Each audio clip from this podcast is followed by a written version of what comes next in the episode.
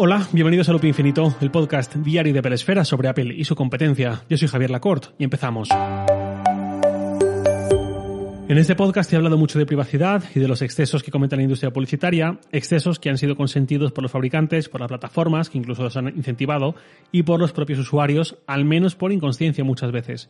Si lleváis el tiempo suficiente escuchando este podcast, sabéis cuál es mi planteamiento, cómo me gusta defender que si alguien me ofrece un servicio X, no tiene por qué acceder a información, a datos que van muchísimo más allá. Y de esto hay mil ejemplos dentro de nuestros dispositivos y fuera de ellos, en el mundo físico, digamos. Se me ocurre desde las clásicas aplicaciones de linterna para Android, por ejemplo, muy habituales hace unos años, que simplemente para activar el flash y poner cuatro modos tontos pedían permiso a todo, a muerte a contactos, a SMS, a navegación, actividad física, a todo, una locura. No es proporcional.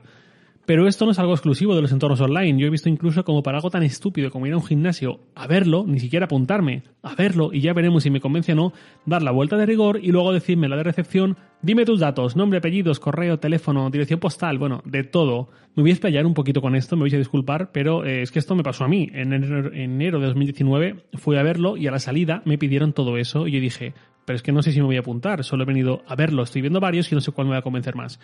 Ya, pero lo hacemos así aunque solo vengas a verlo. Y yo, ¿cómo? No, no quiero dar mis datos por ver un gimnasio.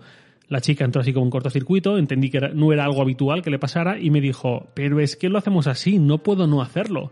Y yo, mm, ya, pero es que esto me lo estás diciendo ahora, cuando ya me ha dado el paseo. Si me lo hubiese dicho antes, que era una condición, pues a lo mejor ni doy el paseo y te ahorro esto. Total, la chica no lo entendía y al final le dije, pues mira, pon que me llamo Juan, de apellido nadie y el resto dejado en blanco. No, es que no puedo. Y yo, mira, no quiero perder el tiempo, no quiero hacerte perder el tiempo a ti, me voy a ir. Si esta es una condición para ver el gimnasio, me lo tendrías que haber dicho antes, yo ahora no voy a dejar nada. Y me dijo, bueno, pues escribo que el cliente no ha querido dar los datos. Y yo, vale, bien, pues claro. La cosa que al final, eh, bueno, me fui de ese gimnasio y volví una semana después ya para apuntarme, que al final ese fue el que más me convenció. Eh, entré, me asesinaron con la mirada cuando fui a inscribirme y comprobé de primera mano cómo se las gastaban ahí en cuanto a datos. Durante el tiempo que estuve inscrito me llegaron con mucha frecuencia SMS y correos con desde propaganda absurda, que claramente se veía que quien estaba detrás de ese sistema no entendía muy bien el mailing y el marketing y todo esto, hasta cosas como desearme una feliz Navidad en un mail de texto plano con falta de ortografía, no digo lo de las faltas de ortografía burlándome de la persona que las cometió, con eso no tengo problema, sino subrayando el hecho de que una empresa da esa imagen, que es una cosa muy diferente. Pues bueno, muchísimos mails, SMS, yo pedí que me dieran de baja, incluso después de borrar de ese gimnasio, después de dejar de ser su cliente, me siguieron llegando mails hasta que ya me puse más serio y ya dejaron de enviarme más cosas. Es decir, yo estaba pagando una cuota para que luego me envíen propaganda constante y correos absurdos. Habrá gente a la que le da igual, pero a mí no. Sirva esta anécdota para hablar de cómo se ha normalizado, lamentablemente, que todo el mundo nos pida nuestros datos o los obtenga en segundo plano cuando es una aplicación, cosas así, sin que haya proporcionalidad. Nosotros perdemos, ellos ganan. Punto y final. Lo que no me parece mal es cuando hay rastreos u obtención de datos que me parecen más que justos y más que proporcionales. Y aquí es donde entra Apple. Una de las novedades de iOS 15 y Monterrey y todo esto es que van a ir más allá con la opción de bloquear contenido remoto en la aplicación Mail, la nativa, en cuanto al bloqueo de píxeles de seguimiento que nos llegan en correos. Seguro que muchos sabéis de qué os estoy hablando, pero es posible que algunos no, así que los primeros me vais a disculpar para que explique brevemente de qué va esto para los que no están al tanto. Cuando nosotros, quien sea, enviamos un correo, no tenemos forma por defecto de saber si ese correo ha sido leído o no, pero hay plataformas, complementos, etcétera, que añaden un píxel invisible a ese mail que detecta cuando ese correo ha sido abierto y nos notifica si lo hemos usado para enviar ese correo. Esto hay utilidades como MailTrack, muy famosas, que hacen esto, orientada a cualquier tipo de usuario. Un ejemplo, si yo mando un correo a mi compañero Antonio Sabán, por decir algo, un correo usando un complemento así, voy a ser notificado cuando lo abra. Me va a saltar una alerta diciendo Antonio Sabán está leyendo tu correo o ha leído tu correo, algo así. Y no solo en la primera apertura, sino que si la semana que viene o dentro de un año vuelve a abrir ese correo, a mí me va a volver a notificar. Esto es una utilidad, pero también es una pequeña pesadilla de privacidad. Bien, esto a nivel particular, de correos directos de una persona a otra. En las plataformas de mailing, y estoy pensando sobre todo en newsletters, esta opción se incluye por defecto para, por lo general, poca cosa, simplemente para medir la tasa de apertura de cada boletín, de cada envío masivo. Pongamos que yo mañana me creo una newsletter, la métrica base, la fundamental de una newsletter es tu tasa de apertura. Vale, tienes mil personas suscritas, pero ¿cuántas personas realmente abren ese correo de media? 500, 600, 700, los que sean, porque nunca es del 100% y conforme más crezca y también quizás peor sea ese newsletter, digamos, en calidad, más bajo es el porcentaje. Hay newsletters con un 20% de apertura o incluso menos y las hay con un 75% de apertura. No hay un dato universal, digamos. Y esa métrica es clave sobre todo para monetizarla. Pues yo mañana llego a un acuerdo con una marca de auriculares y eh, promociono a esa marca en mi newsletter. La tasa de apertura es sagrada para ese anunciante que tiene que saber a cuánta gente va a impactar su anuncio, qué le está costando dinero y así entender si le puede resultar rentable, si encaja sus cifras o si no. Una newsletter amateur o de alguien que la hace de forma gratuita, como hobby, pues la tasa de apertura le puede importar más bien poco, más allá de su curiosidad personal, digamos. Pero una newsletter que se monetiza mediante publicidad necesita esos datos. Y el dato es de ¿ha abierto la newsletter? Sí o no, cada usuario y lo que obtiene el usuario a cambio es una newsletter con información, con entretenimiento gratuito, lo que sea, que se monetiza con esa inclusión publicitaria, que además en el caso de las newsletters suele estar bastante bien y no es molesta ni nada. Y no hay más datos que se obtengan del usuario, ni su género, ni su edad, ni sus patrones de navegación, ni su historial, ni sus intereses, nada. Solo si ha abierto ese mail o no. Esto me parece bastante proporcional, siendo justos. Es un negocio que funciona así y no me parece en absoluto que esté mal exactamente igual que una aplicación o un juego que decide financiarse con publicidad sin rastrear de forma agresiva al usuario. Pues es lo que hay. La otra parte debe llevarse algo. Y aquí vuelvo a Apple. Apple está impidiendo ese seguimiento, mm, aumentando las dificultades que ponen sus sistemas operativos para ello, ese seguimiento de si la persona ha abierto un correo o no. Y esto es lo que esencialmente es fundamental, sobre todo para esos creadores de contenido, o como les queramos llamar, que tienen una newsletter monetizada vía publicidad. La publicidad de esas newsletters es de lo menos invasivo que existe en Internet a día de hoy y sin embargo Apple está complicando su viabilidad. Yo entiendo que la industria publicitaria en el mundo online, sobre todo, ha cometido muchísimos excesos y estoy totalmente en contra de ellos.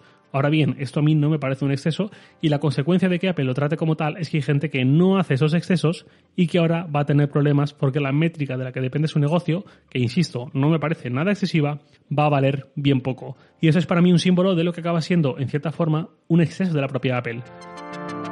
Hace unos días publicó un episodio titulado Privacidad como derecho o como compra in-app, donde comentaba que la defensa de la privacidad por parte de Apple es algo muy positivo, pero que no deja de estar atado a sus intereses como empresa. El rastreo del usuario con fines publicitarios es algo antagónico al modelo de negocio de Apple, que se basa en vendernos hardware, vendernos servicios online y llevarse una comisión por la venta de software o de servicios online creados por terceros. Y a menudo la alternativa a la monetización publicitaria es la monetización vía compra in-app, vía App Store, etcétera, etcétera, donde Apple se lleva un porcentaje, concretamente entre un 15 y un 30%.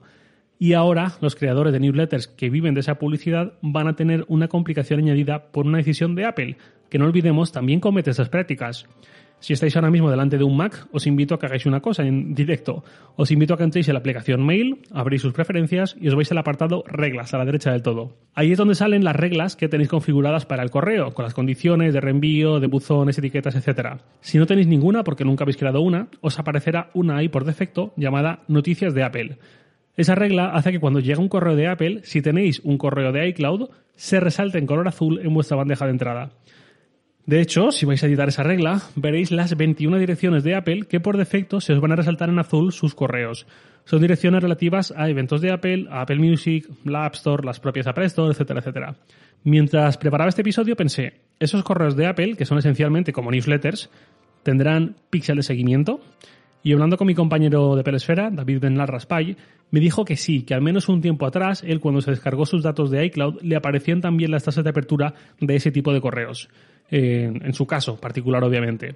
Yo me fui a buscar correos de Apple Music, por ejemplo, y encontré uno de una época en la que usé Spotify, hace un año y pico, con el asunto últimos días, tres meses por uno, con propaganda de paga 9,99 euros y llévate tres meses de Apple Music. Vale, yo tengo activada la opción esta de mail, que ya está desde hace un montón de tiempo, de bloquear los rastreos, que funciona con un icono que se pone en negro en la barra superior del correo y cuando lo pulsas te da más detalles. Pues yo pulsé en ese icono del mail esta de Apple Music y me aparece el siguiente pop-up.